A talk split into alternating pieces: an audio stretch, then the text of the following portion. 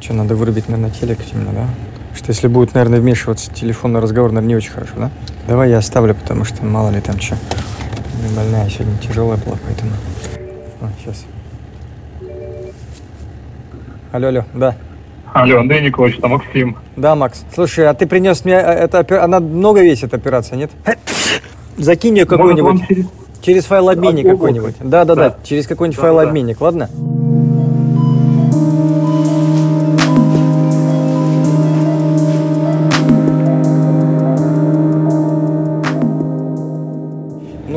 Даже скорее не простудился, вот сбросил 2 килограмма, и 2 килограмма для меня это очень много. Сейчас ситуация довольно непростая, ровно полгода после операции, это по всем признакам и критериям так называемая яма, ну то есть что значит? Я чувствую себя сейчас плохо. Ну, то есть мне не хватает сил, у меня раздражительность, это астеновегетативный синдром, меня бросает в пот, и, э, ну, скажем так, астеноневротический синдром, я становлюсь раздражительным по мелочам. Но говорят, что эта яма должна пройти там еще через полтора-два месяца. Поэтому да, то, ну, я начинал сразу после операции с в легкой эйфории, потом я понял, что не все так просто, что надо э, действительно относиться очень серьезно к своему состоянию. Сейчас есть определенный спад, спад сил, спад настроения. Очень много, к сожалению, сейчас, ну, или к счастью, проектов, которые запущены и которые нельзя, э, скажем так, запускать, но мне не получается их очень быстро продвигать, потому что даже два часа работы за компьютером по той теме, которая мне интересна, она вызывает желание после этого прилечь часа три лежать, не вставая. Но вот, к сожалению, трудоспособность моя сейчас, ну, наверное, процентов 15-10 от, ну, от исходной.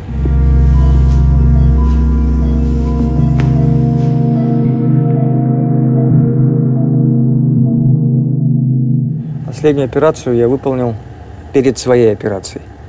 То есть это было где-то сентябрь. Ну, вот считайте, октябрь, ноябрь, декабрь, январь. Четыре месяца. То есть в январе я уже начал оперировать.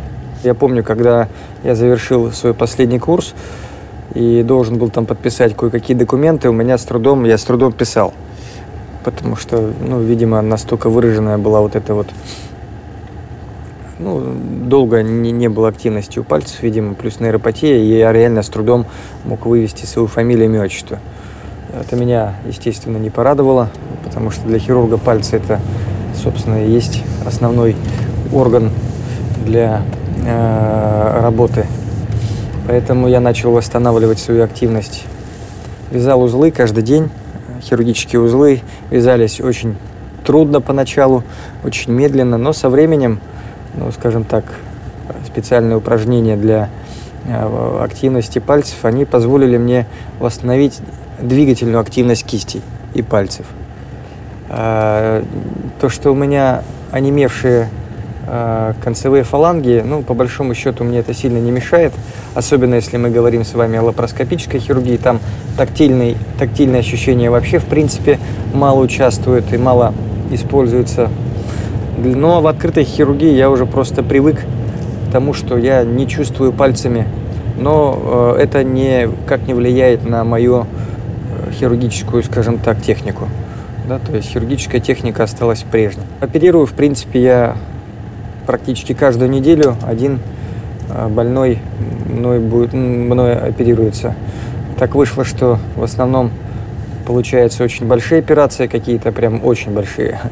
Но, тем не менее, пока хватает на это силы, и, в принципе, я не вижу себя без этой активности.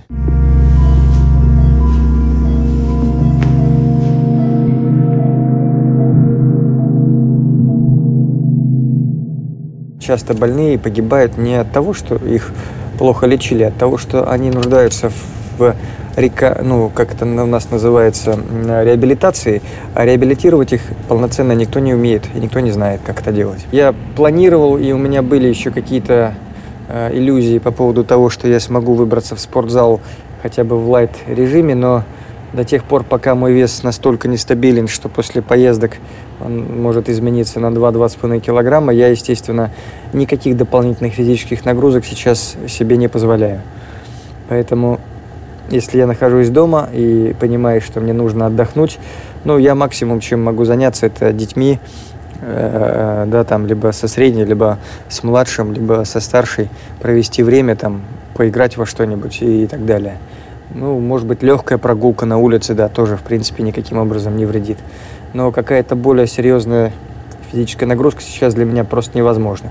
Да, то есть там это вызывает довольно большие ну, ресурсы затрачиваются, и потом мне придется очень долго восстанавливаться.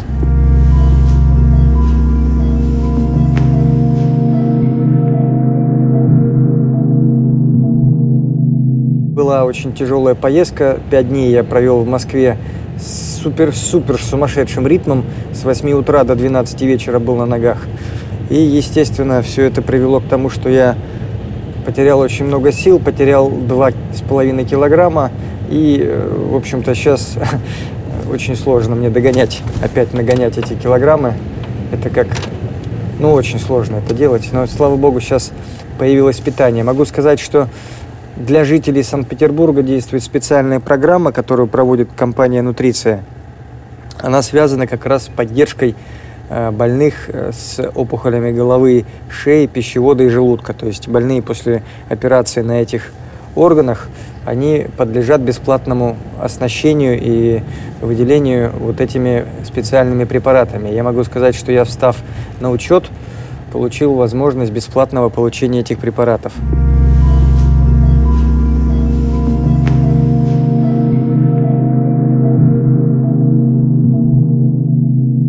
Мне понадобилась консультация специалиста, который называется нутрициолог. Это доктор-гастроэнтеролог, который разбирается в различных вариантах нутритивной энтеральной поддержки, то есть это дополнительные белковые смеси, которые позволяют э, больным после таких операций, как у меня, восстанавливать свои силы. Очень важно найти этого доктора. Я понимаю, что в регионах, к сожалению, в регионах, к сожалению, очень большие проблемы именно с этими докторами. Они есть только в центральных городах. Э, в больших городах, как правило. Но я очень рассчитываю, что в ближайшее время я запишу очень подробную инструкцию о том, как попытаться подобрать для себя э, такое нутритивное питание, уже используя э, рекомендации как раз от доктора-нутрициолога, или запишу его интервью.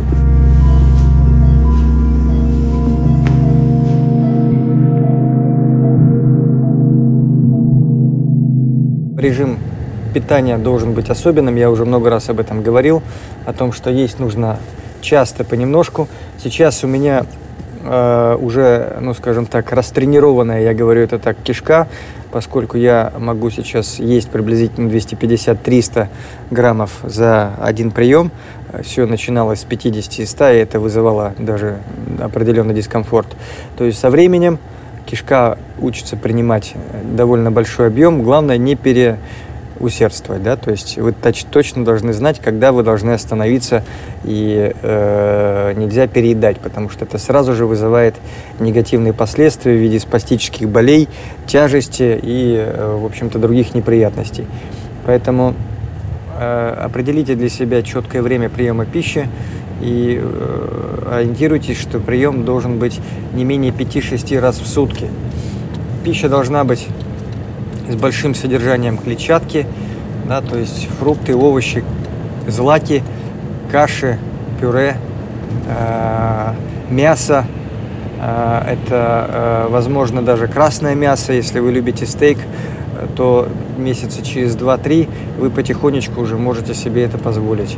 Но важно понимать, что есть нужно маленькими кусочками и хорошенечко разжевывая пищу, потому что вы ее должны перетирать в труху, да, то есть она должна быть очень-очень хорошо обработана вашими зубами. Очень понравилось мне рыбное меню на тунец, треска. Раньше никогда этого не ел, но вот на самом деле хороший доступный белок и э, не требует больших серьезных каких-то кулинарных изысков в приготовлении.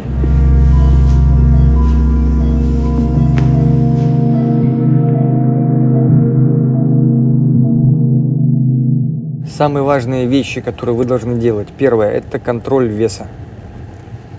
Вес – это вы должны контролировать каждый день. То есть вот утром э, заведите себе в практику становиться на весы. Если нет весов, купите самые простые, там они стоят 600 рублей. И ведите дневник. Не надо запоминать, надо вести дневник. У меня дома есть ручка, бумажка, и я записываю все эти показатели у себя в этот дневник. Динамика веса очень важна, поскольку это ваш показатель, насколько ваш организм эффективно может, ну скажем так, себя содержать. Если вы бесконтрольно начинаете, продолжаете терять вес на протяжении, там, например, ну, обычно после таких операций, как у меня, да, тотальная гастроктомия, люди теряют 8, 10, иногда 14 килограмм. Все зависит от их телосложения. Когда я потерял 12 килограмм и пришел с этим показателем к нутрициологу, она посчитала это 14 процентов от моего веса. Она сказала, что это крайне плохо, и этого быть не должно. Поэтому, если вы теряете вес, то надо с этим что-то делать. Что, что нужно делать? Попытайтесь самостоятельно подобрать себе питание, если нет рядом врача-нутрициолога. Например, попытайтесь купить или найти где-нибудь, ну, может быть, вам это предоставят бесплатно, я не знаю, какие программы действуют в регионах. Начать нужно с нутридринка, да, то есть такой препарат, нутридрин компакт. Э, если вы его достали, значит, пробуйте его э, сочетать с обыкновенным приемом пищи. Напомню, что прием пищи должен быть частым, 5-6 раз в день и маленькими порциями. Плюс запиваете вот этим нутридринком и пытаетесь догнать потери, которые у вас происходят в организме. Если ситуация не нормализуется, ну, я могу сказать только одно. Ищите гастроэнтеролога. Вы не сможете самостоятельно справиться с этой ситуацией. Э, по статистике, каждый десятый больной онкологического профиля после таких операций погибает в течение первого года не от прогрессирования болезни, а от так называемой бесконтрольной потери ну, нутритивных всех веществ. Да, то есть там происходит саркопения, быстрая потеря мышечной массы, слабость, апатия, и по большому счету больной умирает не от онкологии, а умирает от того, что ему не смогли вовремя посоветовать, как же все-таки ему наладить вот это питание. Иногда требуется госпитализация с целью восстановления, то есть каких-то капельниц, каких-то парентеральных вариантов кормления, да, то есть введения необходимых веществ непосредственно в вену. Поэтому вам необходимо, может быть, родственникам об этом, об этом необходимо знать, чтобы вовремя среагировать и попытаться помочь такому больному.